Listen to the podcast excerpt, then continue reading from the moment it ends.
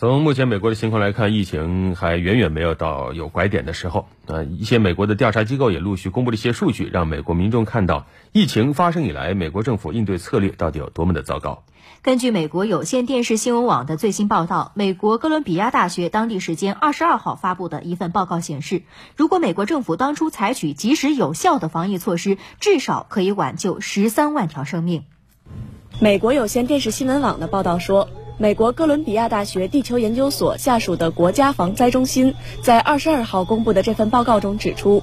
根据估算，如果美国能更早地采取政策干预，在国家层面实现更加强有力的协调和领导，十三万到二十一万的美国新冠肺炎死亡病例本来是可以避免的，而实际上，美国政府应对疫情的措施是一场巨大的失败。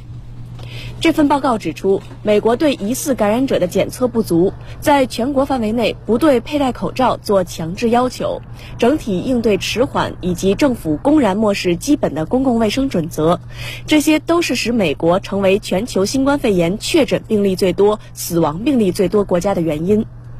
报告指出，美国应对疫情的表现不仅比不上其他发达国家，甚至比大多数发展中国家都要差。美国约翰斯霍普金斯大学的统计显示，当地时间二十一号，美国单日新增新冠肺炎死亡病例数超过一千例，达到一千一百二十四例，创下了自九月十五号以来的最高纪录。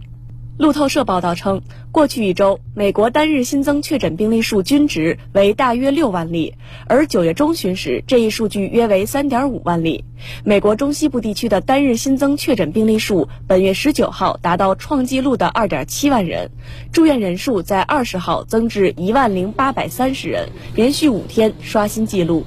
美国疾病控制和预防中心分管传染病防治的副主任杰伊·巴特勒当地时间二十一号表示，全美接近四分之三的地区新冠肺炎疫情形势呈现糟心趋势。